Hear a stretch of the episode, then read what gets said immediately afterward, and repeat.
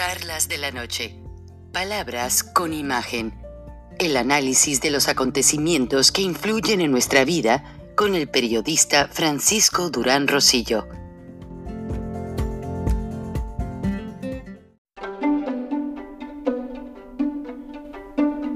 Frank Durán Rosillo eh, te saluda y los saluda a todos ustedes, su amiga María Celeste Raraz, para invitarlos a que se suscriban a mi canal de YouTube María Celeste Raraz, tal como mi nombre, donde les informo todas las semanas eh, sobre entrevistas que tienen un tema que ayuda a mejorarnos como personas y de paso son interesantes. Las pueden encontrar en mi canal de YouTube, así que los espero. Y se suscriben gratis.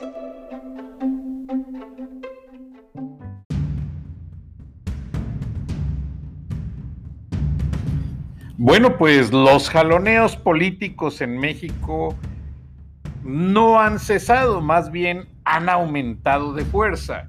Y principalmente donde se llevan más jaloneos, curiosamente, es en las alas parlamentarias del grupo de Morena. Eh, hoy, honestamente, se dejó notar como el líder de Morena está obsesionadamente molesto porque no lo tienen en las ternas para la presidencia de México. Y vamos a escuchar un poco y lo vamos a desglosar. Ojalá y se quedara, senador. Apenas terminó Ricardo Monreal de explicar su versión de por qué no se ha logrado el periodo extraordinario, cuando uno de sus compañeros de partido en la Cámara Baja lo acusó de ser él quien está impidiendo el acuerdo para que la 64 legislatura sesione una vez más. Yo sí tengo que hacer algún comentario. No soy un improvisado. Y es muy importante dejar claro algunas cosas. Primero, fuera máscaras. Porque la traición vino del Senado. No crean que no sabemos cómo se actúa. Sí sabemos, tenemos claridad. Y nosotros no estamos pintados. Y vamos bien con el presidente de la mesa. Y va a salir el asunto. Pero aparece Ricardo Monreal y se cayó el asunto. Ya no hubo el acuerdo que se había estado trabajando. ¿Para qué? Avanzáramos. Incluso para que tuviéramos reservas y rescatáramos algunos asuntos. Quieren jugar a las fuercitas. Exijo respeto a la Cámara de Diputados y pido que en esta asamblea, aquí en la comisión permanente, se ponga a consideración pronto el tema de los desafueros y del fiscal de Morelos dentro de un periodo extraordinario inmediato. Y hubo hombres y mujeres de conciencia y gente que traicionó a México. El dictamen para convocar a un periodo extraordinario que trate los desafueros de Mauricio Toledo, Saúl Huerta y el fiscal Uriel Carmona se detuvo por 12 votos en contra y tres abstenciones de las morenistas Berta Carabeo y Margarita Valdés y el panista Marco Antonio Adame. Y yo algo que no entiendo es que la congresista María del Carmen Almeida les llamaba a la prensa diciéndoles, esta es la nota, esta es la nota, o sea, ¿de dónde viene una congresista que apenas está empezando a conocer lo que es el proceso parlamentario, porque se lleva tiempo, a decir a la prensa con órdenes qué es lo que tienen que cubrir, qué es lo que no tienen que cubrir. Honestamente, el señor Monreal, como líder de Morena, él no está traicionando los principios de Morena. Él está pidiendo una democracia. Recuerden que el presidente mencionó sus corcholatas, Tatiana Cloutier, Marcelo Ebrard, eh, Claudia Sheinbaum, etcétera, etcétera, y lo ignoró completamente a él. El senador Monreal, pues sentido, dado que él le dio mucho apoyo al presidente Andrés Manuel, para encaramarse en el gusto de mucha gente a nivel popular, pues ahora están, con esto se nota completamente que Morena está desquebrajado, dividido, cada día se atacan más y eso denota la pobre cohesión política porque López Obrador no ha sabido llevar una normativa de gobierno, una normativa que refleje que el movimiento de regeneración nacional verdaderamente está convirtiéndose en un partido, porque en este momento es el más joven de los partidos en México y el que más descalabros tiene, el que menos ha podido, honestamente, con sus recursos retóricos, unir al pueblo de México. Se vio en la reciente elección del 6 de junio. Se tienen que atener a los partidos satélites, el Partido del Trabajo, etcétera, etcétera. Y pues no, ni así han logrado algo. Pero la corrupción impera. Ya por ahí se escucha que están tratando de sacar recursos de algunas secretarías injustificados con aparentes fines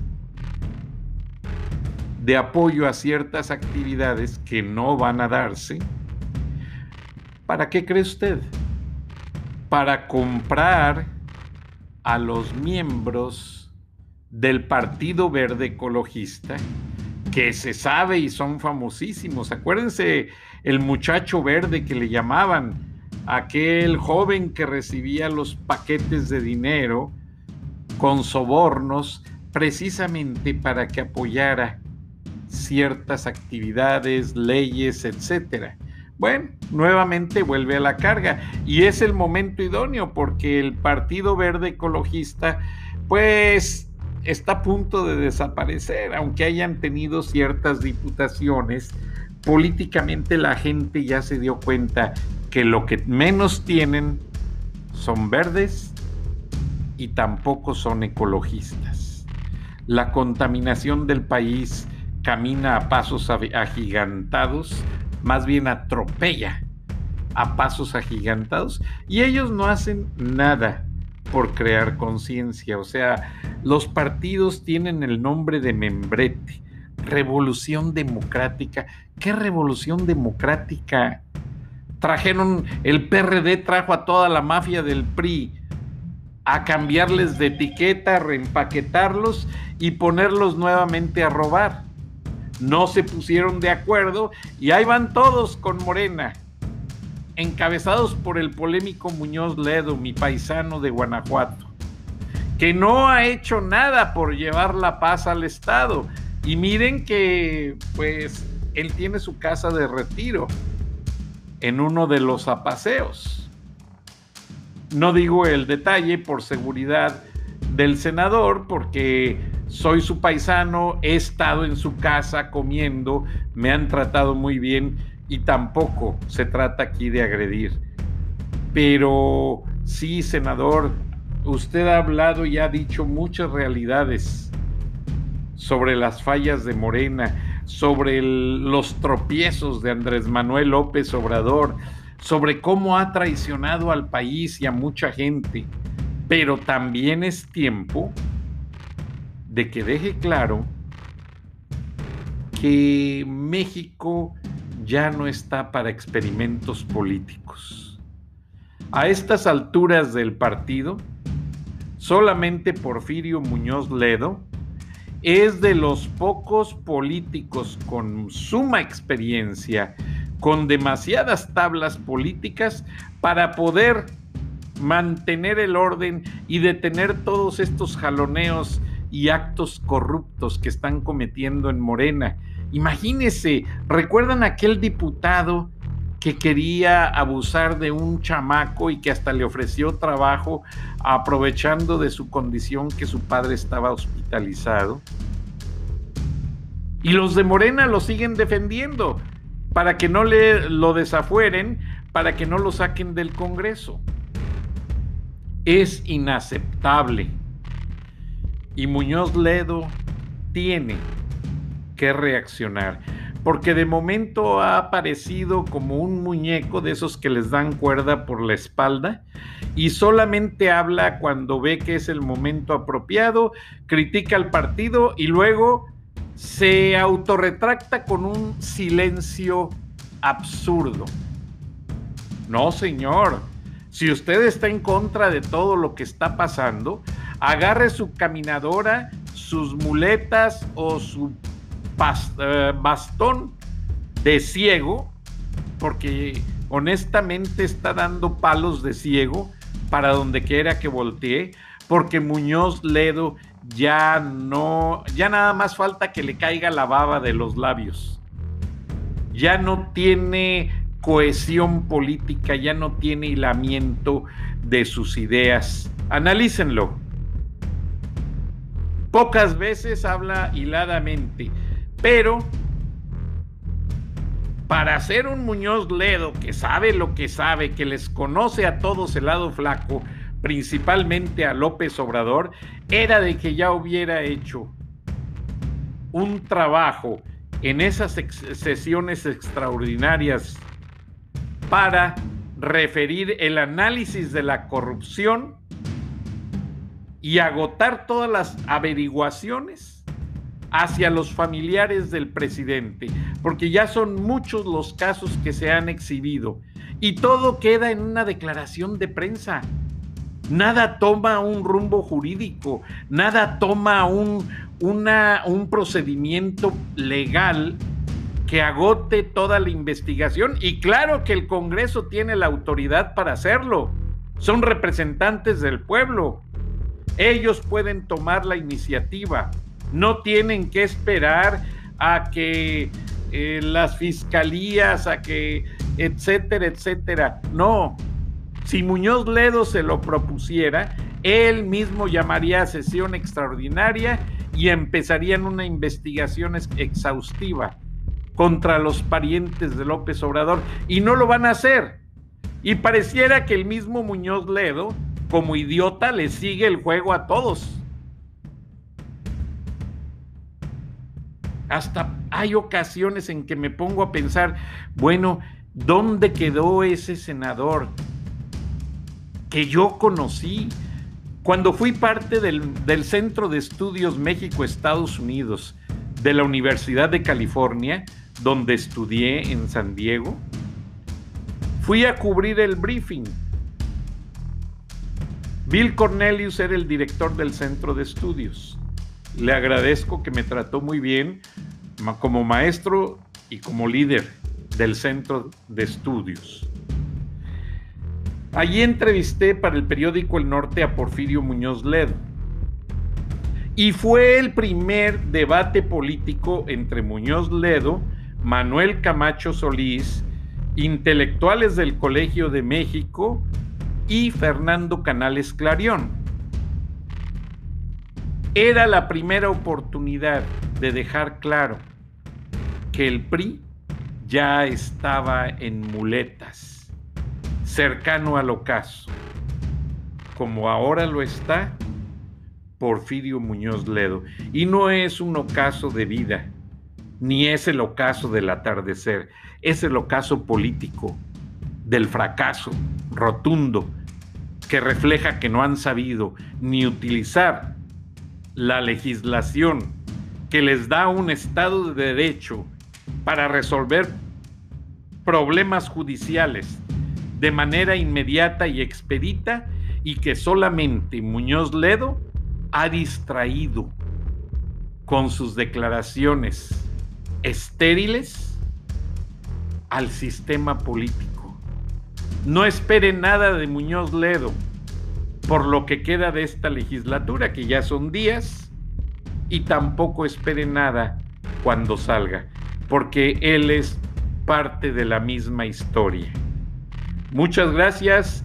Nos vamos con el catedrático Jesús Romero de la Universidad de Texas y del Isaac Center de Inmigración del Baptist Southern Convention, quien nos avisa que lastimosamente las políticas del presidente Biden no han sido definidas completamente y todavía sigue respetando ciertas determinaciones adoptadas por su antecesor, Donald Trump.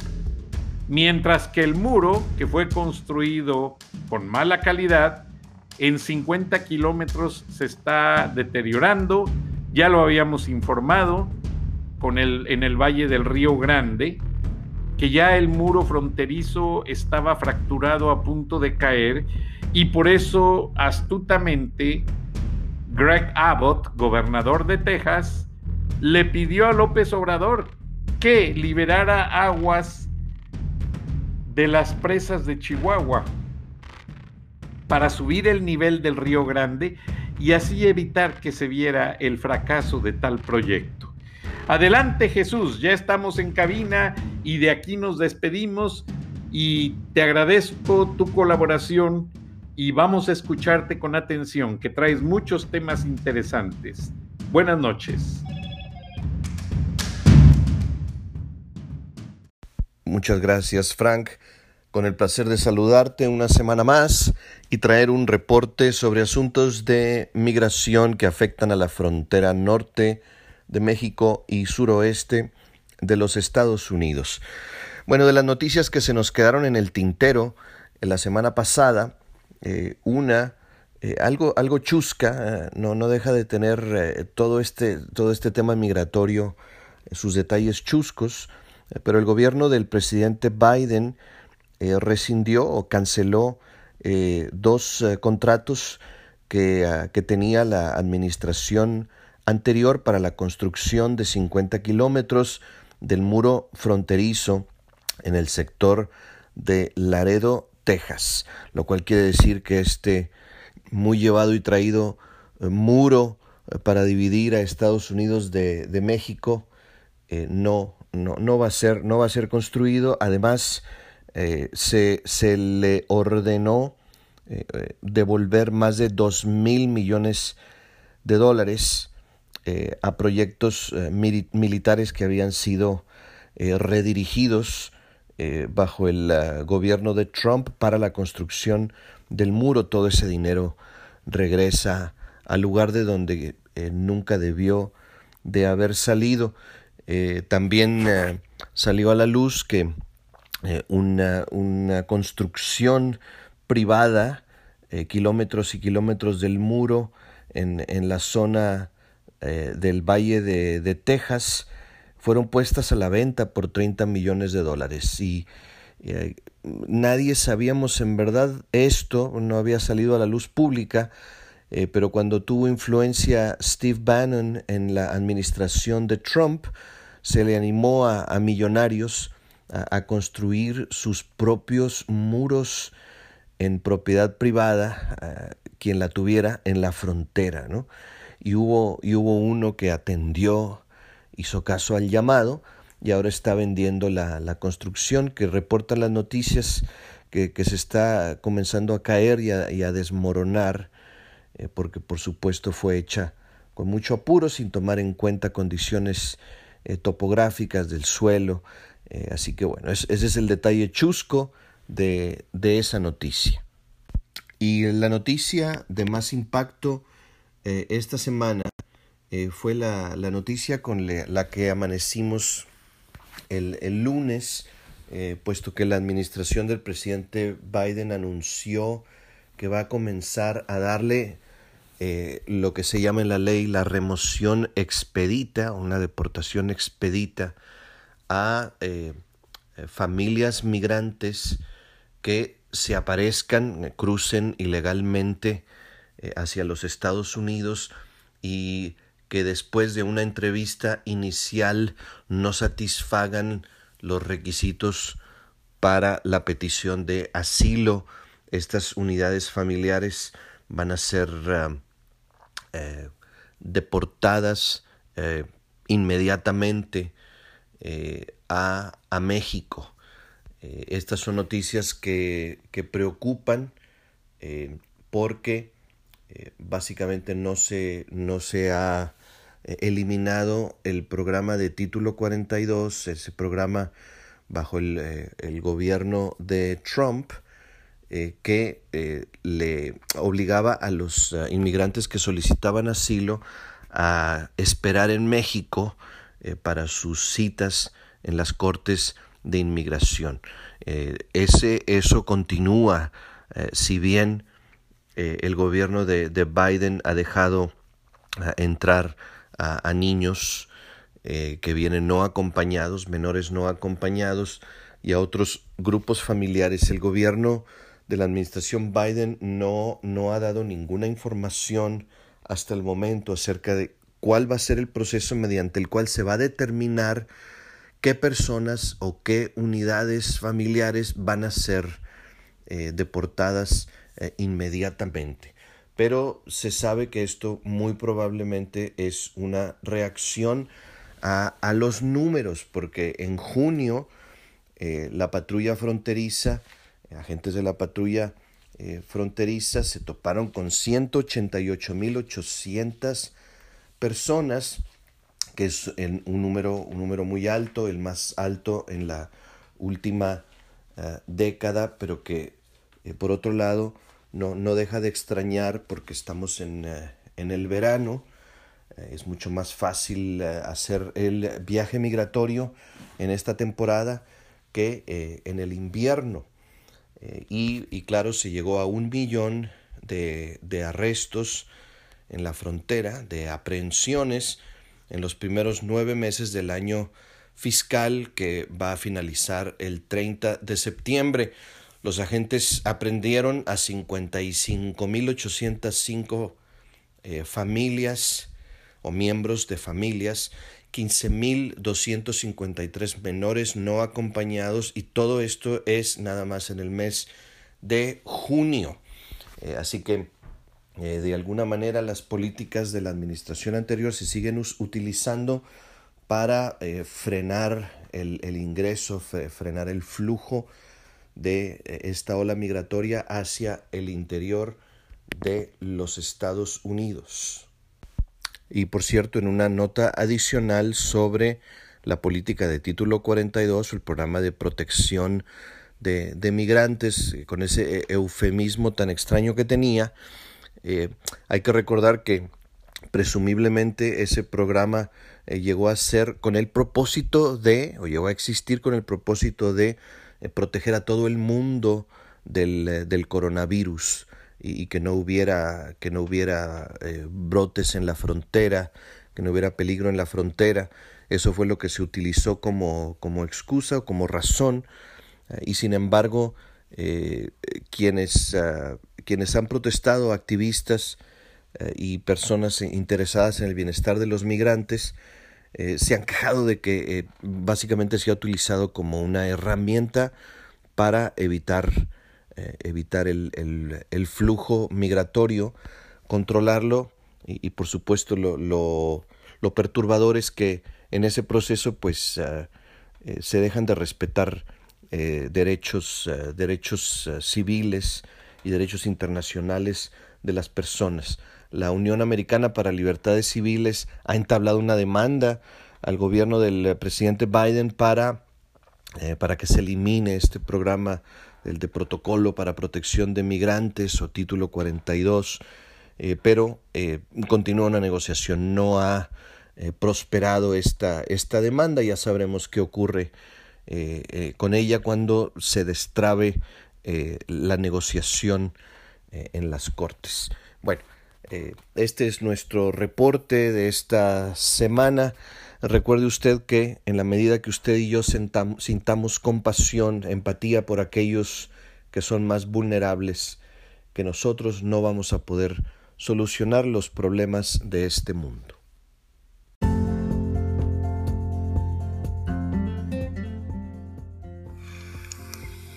Escuchaste el análisis de la noticia, transparente como el agua, con el periodista Francisco Durán Rosillo